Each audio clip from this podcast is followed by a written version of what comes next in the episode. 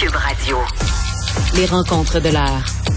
Chaque heure, une nouvelle rencontre. Nouvelle rencontre. Les rencontres de l'heure. À la fin de chaque rencontre, soyez assurés que le vainqueur, ce sera vous. Cube Radio. Une radio pas comme les autres. Et on a Marc-André Leclerc qui s'amène. Salut Marc-André. Allô? Bon, Christian Freeland qui faisait référence au contre-coup économique là, de la crise euh, en Ukraine, là, cette guerre économique que les pays euh, de l'OTAN livrent euh, à l'économie de Vladimir Poutine. à un moment donné, on va en subir les conséquences. Et c'est déjà commencé. Puis d'ailleurs, Joe Biden, il faisait référence aussi hier à son discours sur l'État de l'Union. Non, exactement. C'est sûr que quand on lit ça, puis qu'on entend Mme Phelan, on dit OK, ouais, OK, ça va avoir des impacts ici, puis on voit comment nos comment nos économies sont interreliées. C'est sûr que la Russie, par exemple, lorsqu'on regarde au niveau des placements, c'est sûr que les États-Unis vont toujours être notre partenaire euh, économique privilégié, nos voisins, tout ça, mais la Russie, en termes de marchandises, je disais que c'est du 41e. Fait que c'est pas le plus grand partenaire, mais après ça, il faut aller voir dans, dans certains milieux spécifiques. Puis également, il y a des il y a des il y a des hommes d'affaires euh, russes, par exemple, une compagnie d'acier, exemple, à, Regina, qui est le plus gros employeur de la ville. Fait eux, ça va avoir des conséquences aussi. Fait qu'à partir de ce moment-là, faut, on, fait des omelettes, euh, on va casser des œufs. Fait que c'est sûr que le gouvernement canadien va devoir s'assurer que dans certains secteurs, peut-être dans le domaine des, matériaux, des minéraux, tout ça, est-ce que ça a des conséquences? Ça fait qu'on arrête des permis, qu'on met des, des sanctions financières et le gouvernement par la suite, sachant ça, connaissant bien là, son terrain de jeu, son corps et mm. va être capable d'intervenir à la pièce et d'aller s'assurer d'aller aider des entreprises canadiennes, par exemple, qui seraient touchées par ça, parce qu'il y a des, il y a des, il y a des hommes d'affaires russes qui ont, qui ont peut-être euh, des, des, investissements, des parts de marché, tout ça. Fait c'est sûr que euh, faut prendre ces mesures-là. Je pense que tout le monde s'entend. Tu as raison, M. Biden en a parlé également. Et ça va être quoi l'impact? Et un peu, tu sais, la discussion qu'on a en début de semaine après ça, c'est comment le Canada euh, on fait aussi pour enlever notre, notre, dépendance à la Russie ou comment on peut aller supporter les autres économies, l'Union ben, européenne. Je pense que, je pense cette, que cette dépendance-là. On va être dans le même. Euh, un peu dans la même ligne de pensée que celle de Joe Biden qui disait hier vouloir trouver des solutions pour être moins dépendant des autres économies, donc de fabriquer plus de choses aux États-Unis. Mais tu sais, comme quoi les sanctions économiques fonctionnent. Euh, Marc-André, on parlait du Canada. Euh, ailleurs aussi, c'est en train de se passer. On a un milliardaire russe euh, qui vient de vendre son club de football, le Chelsea Football Club, euh, parce que bon, euh, c'est mieux pour le club, c'est ce qu'il dit. Puis la deuxième affaire qui va être intéressant, intéressant pardon, de, de se demander, c'est, tu sais, en ce moment là, toi puis moi, tout le monde, on est tous et toutes pour les sanctions économiques envers la Russie. Euh, mais tu sais, Christophe Freeland, elle prévient pas le monde pour rien. Là, je comprends que tu me parles des entreprises, mais quand ça va venir à une augmentation des prix, parce qu'on est déjà dans une inflation absolument épouvantable. D'ailleurs, le taux directeur a augmenté aujourd'hui. Tu sais, quand ça va être rendu que nous, chez nous, là, moi, je, là, je vais devoir les essuyer les impacts de la guerre économique qu'on livre à la Russie. Est-ce que je vais être aussi euh, d'accord? c'est ça aussi qu'il va falloir regarder. Puis au-delà de l'Ukraine, euh, M. Biden, hier, pour faire encore un parallèle, il parlait beaucoup d'inflation. Et l'inflation est tellement multifacteur. Euh, il y a plusieurs, tellement de, plusieurs facteurs qui touchent l'inflation, mhm. que oui, la pandémie qui a brisé la chaîne d'approvisionnement puis tout ce qui va avec. Ben là, également, on voit que l'Ukraine, la Russie, le conflit là-bas, qui peut en découler. Ou aussi, également, on rajoute un élément sur l'approvisionnement de certains euh, matériaux, sur les coûts qu'on va avoir à l'épicerie, sur les transports qui vont coûter plus cher, qui se ramasse après ça que notre assiette au restaurant ou notre, notre, notre, assiette à la maison nous coûte plus cher qu'avant la pandémie. Fait que c'est sûr que comme consommateur, c'est pas une bonne nouvelle. Sauf non, mais comme consommateur, Marc-André, il n'y a aucune bonne nouvelle. Une pandémie, une guerre, tout ça, tout ça a des impacts tout le temps sur le coût de la vie. Mais tu as raison que présentement, même si sur le terrain en Ukraine, ça n'a pas d'impact directement, tu sais, qu'on dit des sanctions qu'on a annoncées, mettons, il y a 10 jours, mais plus tu en ajoutes, plus ça fait boule de neige, plus des gens, des hommes mm. d'affaires, justement, russes, ben là, eux, c'est eux à l'interne de mettre de la pression sur Vladimir mm. Poutine. Un peu ben, la même stratégie qu'on a faite sur l'ALENA. Hein? L'ALENA qu'on le reconnaissait avec M. Trump, la meilleure façon, c'est mm. un Canadien qui essaie de convaincre Trump de ne pas couper ses, ses relations avec le Canada ou c'est de faire pression sur les décideurs américains que eux parlent à M. Trump pour dire comment c'est bon ce faire du commerce avec le Canada. Oui, et quand Joe Biden menace les oligarques de leur saisir leurs yachts, leurs avons privés, bref, tous leurs outils de luxure, à un moment donné, là, euh, on parlait tantôt de renversement de Poutine, de coup d'État, de soulèvement du peuple. à un moment donné, les Russes vont peut-être cette année aussi d'essuyer parce que les conséquences économiques, Jean-Jacques Vincent avant toi, c'est eux, là, c'est le peuple russe en ce moment qui sont les plus impactés. Euh, pardonne-moi l'anglicisme, mais elle sait pas là. Par tout ça. donc, mais, donc, voilà. Mais, mais, mais, c'est pour ça, juste en, terminant là-dessus, Geneviève, c'est pour ça que, tu sais, M. Poutine, là, il, il peut pas perdre. Là. Son Arrête de l'appeler monsieur. C'est trop d'honneur ben lui faire. Non, OK. Poutine, il n'a pas le choix de, il a pas le choix de gagner. Il pas le choix de finir dans ce conflit-là en pensant que ce soit vrai ou pas qu'il a gagné. Hmm. Ou euh, bon, peut-être autrement. Là, on va voir. Euh, en tout cas, une chose est sûre, c'est que ça va pas bien se finir pour lui de toutes les façons. Non, j'espère. Euh, on revient sur des révélations euh, par rapport euh, à la mise en place du couvre-feu, le dernier couvre-feu.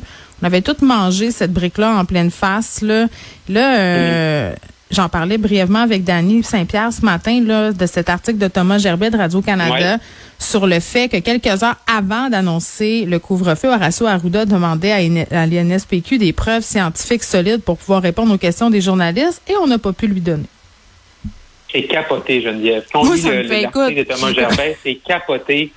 C'est capoté que c'était à quoi? 5-6 heures de l'annonce, mm. le 30 décembre. On sait, euh, avec le recul aujourd'hui, comment l'annonce du 30 décembre, c'est un moment charnière dans la pandémie où les gens, c'est un point de rupture, les gens ont décroché. Fait que 5-6 heures avant, là, tu, tu, te retournes vers ton Institut national de santé publique et là, tu essaies de chercher une justification au couvre-feu, là.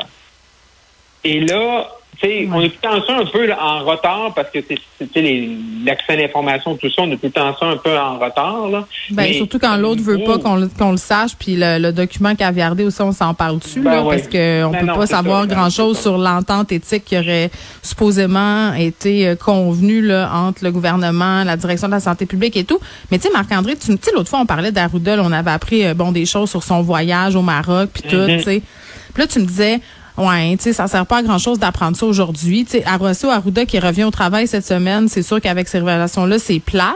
Mais moi, je trouve ça plus plate pour M. Legault qui, par euh, comme plusieurs fois, là, a dit que c'est que ces décisions-là, c'était, c'était, écoute, il voulait pas la prendre, c'était crève-cœur, puis que si on la prenait, c'était vraiment parce que c'était les directives de la santé publique. Moi, c'est ça qui, aujourd'hui, là, me choque le plus, c'est d'apprendre que dans le fond, lui, il a tout pelleté ça sur le dos de la santé publique, alors que la santé publique avait aucun élément qui portait spécifiquement sur le couvre-feu. Moi, il y avait rien. Moi, ce que j'ai toujours dit, moi, ce que j'ai toujours dit, Geneviève, c'est que le politique, à un moment donné, il faut qu'il s'assume. OK?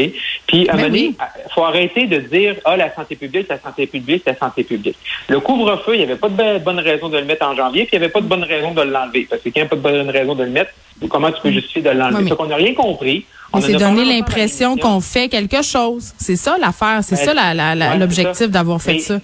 Mais, mais après ça, avec le recul, là, quand tu relis la lettre de démission de M. Arruda, là, puis quand il dit que il était critiqué, puis qu'il y avait, il avait pour ça difficile les critiques envers sa crédibilité, pour sa mm. rigueur scientifique. Mais mettons là, que tous les deux, on travaille à l'INSPQ le 30 décembre, on s'est demandé six heures avant des preuves, des études, une justification scientifique.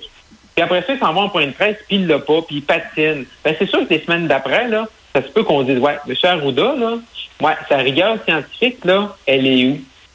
Fait, à lui, il devait-tu se mordre de l'intérieur des joues, tu penses? Ben, ben, je veux dire, là, je veux dire, ah, c'est la science. La science, on n'en a pas. Fait qu'on fait quoi, là? On fait quoi dans ce temps-là? Fait que le hey, ils leur ont envoyé, écoute, les NSPQ, là, a envoyé les, les, documents de l'année d'avant, de l'autre couvre-feu d'avant. Puis arrangez-vous. Arrangez-vous à soir, puis expliquez ça. Puis vous voulez avoir. Puis l'adjointe de M. Arruda, elle demande à l'ISPQ d'avoir un argumentaire, c'est tofu, là, bien rempli, bien ben, tassé. Puis on est capable d'avoir un argumentaire parce qu'il savait que ça n'allait pas passer dans la population. Puis il savait qu'il n'était pas capable de justifier.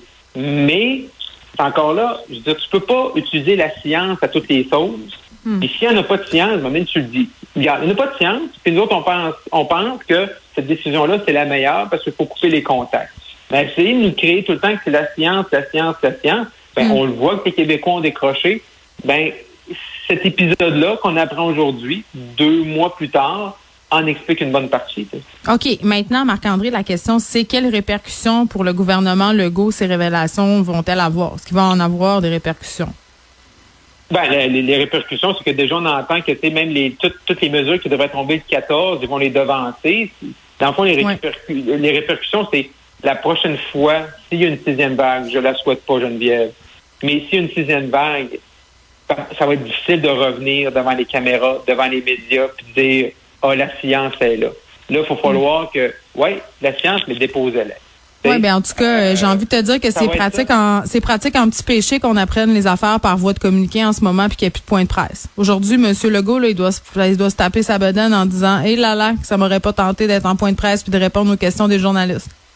Oui, mais on comprend peut-être un peu plus, tu sais, ce qu'on parlait lundi, pourquoi c'est chef de cabinet qui a fait des entrevues, qui veut que M. Legault n'en donne plus, puis que M. Legault se détache de la pandémie, parce qu'il sait, ils savent, là. Je pense que, tu sais, on parle souvent de faire une enquête, là, ce qui entoure les CHSLD. Moi, je serais très curieux qu'on euh, qu'on mette là, les projecteurs sur tout ce qui s'est passé en novembre, décembre et janvier sur justement la science, à toutes les, tu sais, comme on a utilisé. en même temps, c'est facile après de, c'est ah, facile après de parler, puis à un moment donné, puis on se l'est dit souvent là, quand on parlait, toi, moi, Elsie, tu sais, la santé publique peut jamais totalement être détachée du politique, et l'inverse est aussi vrai. J'aurais pas aimé ça être dans leurs bottes. Là, ils ont pris les meilleures décisions qu'ils pensaient. Là, j'ai pas l'impression euh, qu'il en est autrement, mais c'est sûr qu'après, quand tu regardes ça dans le rétroviseur, puis c'est normal là. Euh, il va il va en avoir des choses comme ça là. C'est c'est inéluctable. Et monsieur, monsieur Arruda est de retour au travail encore avec son titre de sous-ministre. Parce qu'adjoint, il y avait deux titres, hein? Directeur santé publique national et après ça, sous-ministre. Le monsieur Arruda revient avec ce que tu faisais référence tout à l'heure, les anciennes révélations. Puis là, il revient aujourd'hui dans ce contexte-là. C'est pas le euh, fun. c'est pas, pas évident non plus pour mm. lui là, à l'interne. Penses-tu qu'ils vont lui donner une montre? Il va-tu avoir une montre ou un crayon, tu penses? pour, pour le souligner. souligner. Ben, il mérite, il mérite pour les deux dernières. Ben oui, on est de mauvaise foi, là. Oui, exact. Une et bien d'autres choses. euh, Paul Saint-Pierre Pamondon qui euh, était voir la police pour des messages haineux. Oui, intéressant. Il y a quand même un reportage de notre collègue Alain Laforêt à TVA euh, où M. Saint-Pierre Plamondon s'est livré sur des messages haineux là, dans, dans tout le, ce qu'on se rappelle plus trop aujourd'hui, les trois semaines d'occupation euh, à Ottawa, M. Saint-Pierre avait fait un commentaire assez suivi. Mais également, mm. ce qu'on apprend aussi dans, dans toute cette histoire-là des messages haineux, que euh, M. Legault, sur sa page Facebook, il y a une grosse équipe hein, qui bloque euh, qui bloque les messages à caractère haineux. Et c'est 52 ben, Il faut regarder, excuse-moi, Excuse-moi, Marc-André, t'interromps, mais tu sais, quand on, regardait les, les, points de presse en direct sur la page Facebook de M. Legault, là, ah c'était modéré puis pas rien qu'un peu. Le bing bang boom, ça partait les messages en deux secondes, c'était plus là. Euh, il était assez hands-on sur l'affaire et avec raison. Mais c'est 52% des messages qui sont supprimés. Puis ah on apprend également. Oui, oui, c'est ça, c'est 52 là, puis je pense que c'est la période de, janvier. Puis il y a comme eu, je pense, depuis le début d'année, 350 environ signalements à la SQ. Ben, ça m'étonne pas. Beaucoup, là. Mais non, c'est pas étonnant, mais c'est quand tu as des chiens, on, savait que c'est un phénomène qui est là. Mais là, à partir, un moment donné, tu as des informations comme M. Saint-Pierre Comondon, également, il y a des témoignages de Mme Anglade et tout ça, mais tout le monde vit un peu la même chose. Euh, tout ce qui est personnage public, on, le vit aussi. Mais là, T'en reçois-tu, toi? T'en reçois-tu des messages haineux euh, après l'ajout? Oui, oui, oui. Après l'ajout, on en reçoit. Il y a des gens qui vont chercher mon adresse sur le site du journal, comme chroniqueur du journal, ils vont me chercher ça. Puis t'envoies des commentaires. Euh, euh, des fois, c'est des, c'est, bon, c'est, rarement des, des, des, mots gentils. Mais oui, des gens. Mais tu sais, je, je, je, pense pas que je, la, je suis pas, je suis pas la personne la plus médiatisée au Québec. non. Je, sais qu'il y en a qui en reçoivent beaucoup plus que ça. Puis moi, j'ai pris une décision que sur Twitter, je mettais le minimum de commentaires parce que ça me tente pas de euh, moi, j'ai lu pas euh, les commentaires sur Twitter. Mais c'est tu quoi? Moi, j'ai remarqué un changement euh, cette année, puis c'est pas c'est pas vraiment agréable. ce que je vais dire, Marc-André, tu sais, les messages haineux, malheureusement, ça vient avec le territoire. Même si je suis tannée qu'on me répète ça, là, que ça devrait venir avec ma job de me faire insulter puis menacer. mais une chose que j'avais pas avant, c'est la peur.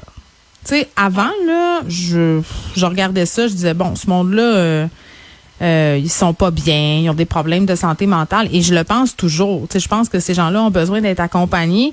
Mais ce qui a changé pour moi avec la pandémie, quand j'ai vu qu'il y avait des personnes qui s'organisaient, que sur les sous-groupes aussi de discussion là, dans les recoins obscurs du web, on parlait de s'en prendre à des journalistes et tout ça. Tu sais, on a eu des incidents euh, c'est la peur qui s'est ajoutée. Moi, j'ai jamais eu peur de, de faire mon métier. J'ai jamais eu peur en sortant de la station de radio, en me rendant euh, dans un commerce. Mais ça m'est arrivé une couple de fois cette année. Là, tu sais, t'es à un coin de rue, il y a quelqu'un avec un collant fuck le go sur son char. Tu dis, m'as-tu reconnu? Il va-tu me crier après devant mes enfants? Euh, Puis, tu sais, quand je marche de la station au stationnement, je vois quelqu'un qui me regarde. J'ai toujours une pensée. Tu sais, c'est de la paranoïa peut-être. Tu sais, on s'entend que les chances sont minimes, mais j'ai peur. Puis ça, c'est nouveau. J'avais pas ça avant. Ouais. Oui, et, là, comment, euh, comment, comment les forces policières, tu réagis à ça, là? Et, comment, il faut, tu faut pouvoir faire un cas, tu donner un exemple, un cas ben, Il y en a plein. Il y a plein de gens qui ont porté plainte. Oui, c'est ça, mais est-ce qu'on a vu des gens, je veux dire, derrière les barreaux pour ça? je veux dire, est-ce qu'on a vu des gens euh, avec avec une pénalité, avec une ben moi, j'en ai un qui a perdu sa job, j'en ai un autre qui est en cours présentement, donc je sais pas ça va être quoi à l'issue de tout ça. Mm-hmm. Mais tu tu vois, je trouve qu'on durcit le ton, pardon, au niveau des tribunaux et qu'on fait bien. Là, tu vois, les organisateurs du convoi de la liberté, là, euh, que ce soit mm-hmm. Patrick King ou, euh, ou Tamara Lich, euh, ils sont, ils restent en dedans. Là, donc, il y, a quand même un changement et je pense que les gens sont en train de comprendre que ce qu'ils disent sur Internet, ils peuvent être imputables de ça dans la vraie vie. Le problème, c'est tu sais quoi, Marc-André? C'est que il se trouve des façons de t'atteindre sans que ce soit illégal. ils sont capables de contourner parce qu'en dehors d'une menace de mort directe puis de harcèlement, euh, qui, qui, est quand même sans équivoque, là, c'est quand même difficile. Puis il faut que tu aies le courage de le faire puis d'y aller puis le temps. Là. Moi, ça m'a demandé du temps. Là. Tu, sais, tu vas au bureau de police, là, tu donnes euh, moi je donne pas le contenu de mon ordinateur parce que je suis journaliste, mais tu sais, là, tu leur donnes des preuves, puis tout ça, puis blablabla. Tu sais, fait qu'il faut vouloir. Fait que ça fait partie euh, du problème. Mais puis j'ai comme l'impression, Geneviève, un peu, autant que tu as raison, la démarche est longue, mais après ça, si moi je me mets dans la peau du citoyen, puis mm. sais, je me rappelle pas vraiment de cas qui sont tellement marquants, à part les quatre du convoi, là. Non, non, c'est en sorte que c'est un message clair, là, que, tu sais, mettons, au Québec, au Canada, ce genre de message-là, haineux, de menace directe. À une personnalité publique, tu sais, Ou à n'importe qui. C'est tu sais quoi? Ou à n'importe qui, tout à fait, exact, c'est ça. Parce que moi, les policiers. De dire, OK, lui, là, il est en prison depuis cinq ans, puis je dis pas, tu sais, puis il y a le code criminel, puis tout ça, mais tu sais, cette personne-là là, a eu telle conséquence, puis c'est tellement grave que ça donne mm. un exemple aux autres de ne pas faire ça. Ben, il faut qu'il y ait des exemples de peut-être euh, dans, dans le public, parce que les personnalités publiques, c'est médiatisé, mais comment j'ai parlé à des organismes, Marc-André, de femmes qui viennent en aide aux victimes de violences conjugales, puis qui me disent que mm tous les crimes qui sont commis sur Internet par rapport à la violence conjugale, ça n'a aucun sens. Puis les policiers à qui j'ai parlé me disent on manque de loi, on manque de torque, on veut mm. agir, mm. mais on a les mains liées. En tout cas, on ne réglera pas le sort du monde après-midi, là. Mais déjà, euh, de porter plainte puis d'en parler. Exactement. ça. il y a beaucoup d'enjeux importants, mais celui-là, il faut s'attarder aussi. Mais quand même, 52% des messages bloqués sur la page de François Legault, c'est plus que la moitié. C'est un peu. Euh, beaucoup. Exactement. Merci, Marc-André. Bye bye.